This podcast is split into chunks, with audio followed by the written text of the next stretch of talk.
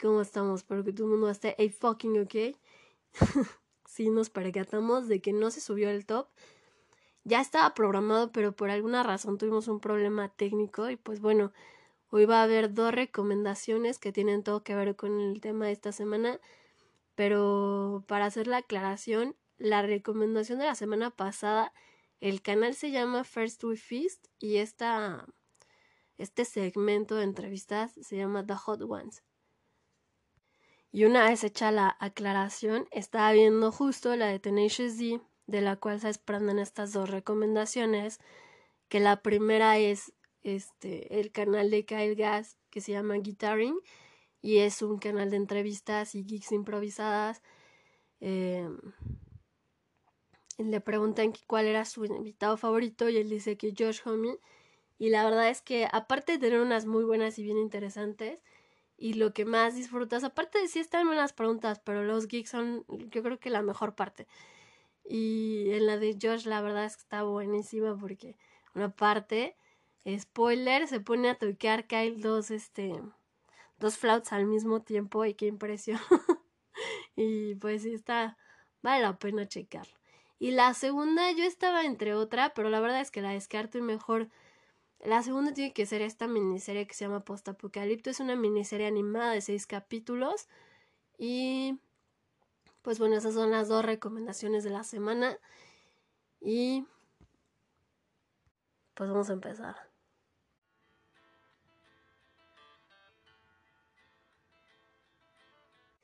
Y pues bueno, ya estaba viendo todo ese, ese show de las teorías conspirativas y toda esa cosa que a mí me encantan y no porque realmente creas como de que, ay, esto tiene que ser la verdad absoluta.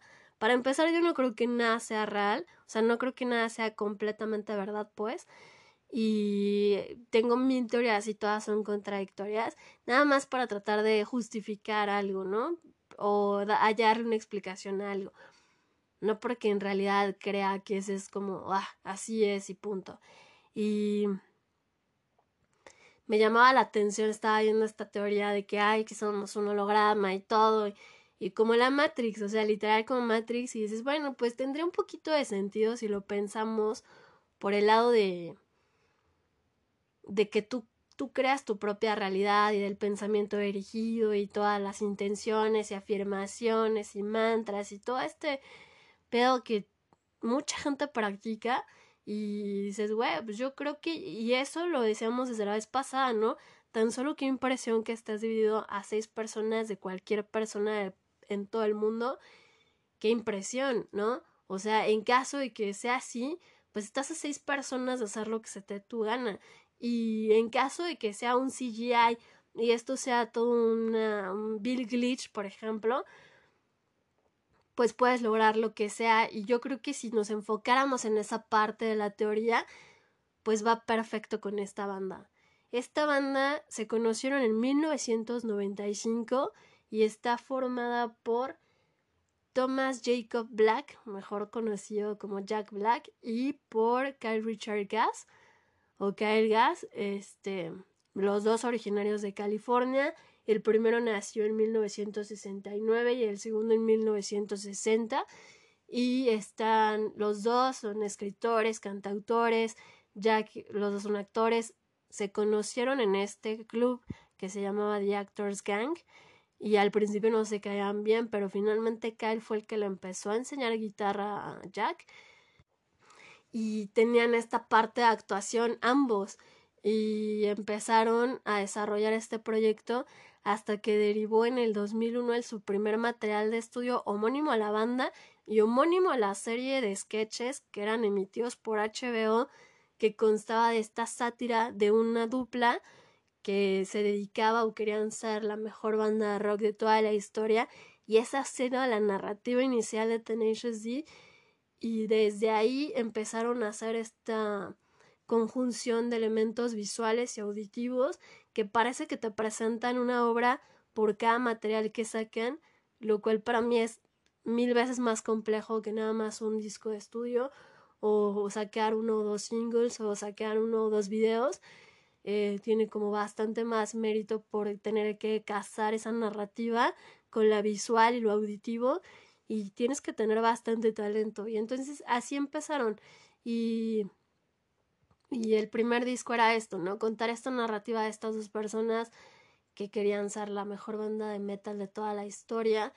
Y tienen el primer single que se desprende de este material de estudio fue el de el intro que utilizan que se llama Tribute y es este single es por el que mucha gente ubica a esta banda y generalmente ellos no lo toman la alineación oficial es esta dupla no pero generalmente cuentan con la participación especial entre tantos de Dave Grohl pero para este disco en particular contaron también con la participación de Paige McDonald y de Paige McConnell y de Warren Fitzgerald y Steve McDonald. Y de, en este también se desprende, es bien chistoso, porque todo el mundo dice que es como una broma y una sátira, pero de ahí desprendieron un single que se llama Dio um, Fucker Gently. Y para el video de este sencillo utilizaron a la casa productora de la animación de Ronnie Stimpy. Y bueno, resulta que a, Joey, a Ronnie James Dio le hizo tanta gracia que los invitó a participar en su single de Push. Y entonces el haber participado en este single de Push también los lleva a el segundo material de estudio que se llama The Peak of Destiny, en el cual ahora ellos son los que cuentan con una participación especial de Ronnie James Dio, así como de Dave Grohl y de Meatloaf. Ellos también han participado por otro tipo de proyectos. Por ejemplo, también participaron para el de Probot de, de Dave Grohl. Y de Foo Fighters también han participado en diferentes videos para Midlove, Scorpions, para todas esas bandas. Ellos han colaborado con estas bandas. Pero en el 2006, para este segundo material de estudio, fue con quien contaron en esa participación. Pero también, como dije, tienden a trabajar de una manera integral y este material viene acompañado por una película del mismo nombre que el álbum. Y entonces de ahí desprenden el primer DVD, me parece, que es este Tenacious D de Chronicles, volumen 1. Y en el 2012 sale el tercer material de estudio que se llama Rise of the Phoenix. Y en este, con este material es donde participan en el Rock and, Ring de Alemania que es uno de los festivales de de los más importantes del rock. Y entonces es cuando empiezan a generar como este ruido dentro de esa misma industria que todo el mundo sabe que es un poquito pesada y ya empiezan a ser tomados en cuenta no nada más para eso, sino para participar en el Ozfest y otro tipo de festivales. Y la gente, alguna gente como que se empezó a molestar por eso, pero esto también nos llevó a participar en este material que era en tributo de, de Ronnie James Dio. Y ellos hacen entre Scorpions y Motorhead y otras bandas. Ellos participan en el single que se llama Neon Nights, el cual es el material por el que reciben su primera nominación para los Grammys en el 2014. Hasta que finalmente en el 2015 por fin obtienen su primera Grammy con el single Last Line y se lo dedican a este Ronnie James Dio en memoria Ronnie James Dio. Y ahí es cuando, pum, por fin revienta y hay un vocal que no estuvo muy de acuerdo con que ellos recibieran ese Grammy. Pero ellos posteriormente salen de gira con Wizard y con Foo Fighters. Y en su canal de YouTube también tienen estas crónicas de lo que fue esta gira por Latinoamérica, me parece. Este, de cómo era como la convivencia con la gente, con los shows, con la prensa, con todo este tipo de cosas. Hasta que en el 2018 sacan este último material de estudio que tienen, que es el cuarto, que lleva nombre de post-apocalipto, por el cual también sacaron esta miniserie de duración, creo que en total son 65 minutos, pero está dividido en 6 capítulos y es una miniserie animada una historia de apocalíptica y todo, y por eso recibió el nombre, por eso digo, siempre trabajan en conjunto, tanto con el material visual como el auditivo, y se apoyan mucho para crear esta narrativa que sea coherente, ¿no? Así que muy independiente a que la gente piense que esto es un chiste o no, pues yo creo que no es tan un chiste si llevas tantos años de trayectoria. Empezaste en el 95 y es el 2021 y sigues vigente y sigues sacando material y sigues estando presente. Y entonces regresamos a esta entrevista en The Hot Ones cuando les preguntan que cuál es la presentación más difícil que han tenido y ellos dicen que inicialmente se presentaban en uno de sus cuatas se de Spider-Man y lo utilizaban como prop. Bueno, pues una estación de radio de Las Vegas hizo como un concurso para darle el pase a los radioescuchas que contestaran X pregunta y les decía, vas a ver a la mejor banda de rock de todo el mundo. Y entonces este güey en su narrativa lo cuenta y se te hace como una pues como una anécdota chistosa, pero si le pones esa atención de thicker skin, de decir, güey, el que tú hayas recibido tanto odio, tanta agresión de alguien, te hace la piel más gruesa, pues realmente no tendrían por qué, el güey, yo entiendo perfectamente que a lo mejor no esperaban vernos a nosotros, ¿no? Pero, pues tanto así, es como, güey, o sea, no te lo tomes tan personal, ¿no? Y es como regresar a esta persona que no estuvo de acuerdo en que les dieran el Grammy, de decir, güey, pues no te lo tomes tan personal. Lo que toma Tenacious D, aparte de tener una capacidad encabronada de hacerte un material completo, siempre acompañado de todos los elementos que requieres para crear una narrativa íntegra, es decir, tú nunca vas a tener un material visual sin ser tu propio material de musicalización y viceversa. Entonces lo hacen una cosa bien interesante. Es como este híbrido de decir, pues yo creo que es hasta bastante más trabajo crear toda esa narrativa y darle toda esta congruencia y, y saberlo aterrizar como lo aterrizan ellos siendo nada más dos. Tienen participantes siempre, sí, muy buenos músicos, excelentes músicos de apoyo, pero como lo hemos visto en otras ocasiones, no nada más es tu talento, sino también es esa perseverancia. No existe cosa como la suerte porque la suerte la trabajan todos los días, güey.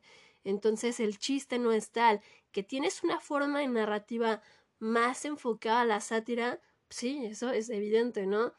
Pero si nos vamos otra vez a esta teoría en la que somos hologramas y tú decides cómo va a ser formando lo que tú conoces como una cierta realidad, pues yo creo que estos güeyes se salieron con la suya y formaron al final del día esta realidad en donde te permite ser una banda importante con un producto de muy buena calidad y no nada más un producto musical, es un producto visual y es un producto completo.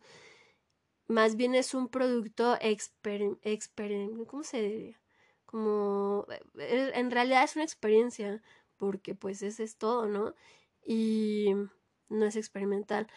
Em, no encuentro esta palabra, pero finalmente lo que te entregan es algo completamente diferente dentro de un medio que se brinca a todos porque pueda presentarse y lo, lo determinan bastante bien en el mismo funcionamiento de su, de su dupla, que es, pueden funcionar bastante bien de manera independiente, pero juntos te hacen toda la coherencia del mundo tienen toda esta narrativa que juntos lo hacen funcionar, pero por separado también funcionan. Y es un producto de calidad. Y la forma en la que ellos lo narren es como decirte que estás haciendo malas cosas porque no me gustó tu video musical. Pues es una tontería, ¿no? O sea, cada quien tiene como esta forma de crear esta narrativa y esta expresión de interpretación personal. Y yo creo que ellos lo logran bastante bien de una forma en la que lo puedes aterrizar y decir, si tú eres capaz y si tú realmente fueras, no estoy diciendo que así sea, pero si tú realmente fueras un holograma, porque yo entro un poquito en contra con algún otro tipo de factores, pero si tú pudieras decidir cómo quieres hacer las cosas, pues yo creo que te irías todos los días con la forma en la que a ti te conviene o en la forma en la que a ti te gusta interpretar las situaciones muy independientemente de que alguien más no comprenda tu forma de interpretación. Eso ya no es tu problema, ¿no? Y me gustó esto de decir, no es que mantenga un personaje, es que mantienen una narrativa y mantienen un estilo, pero también evolucionan.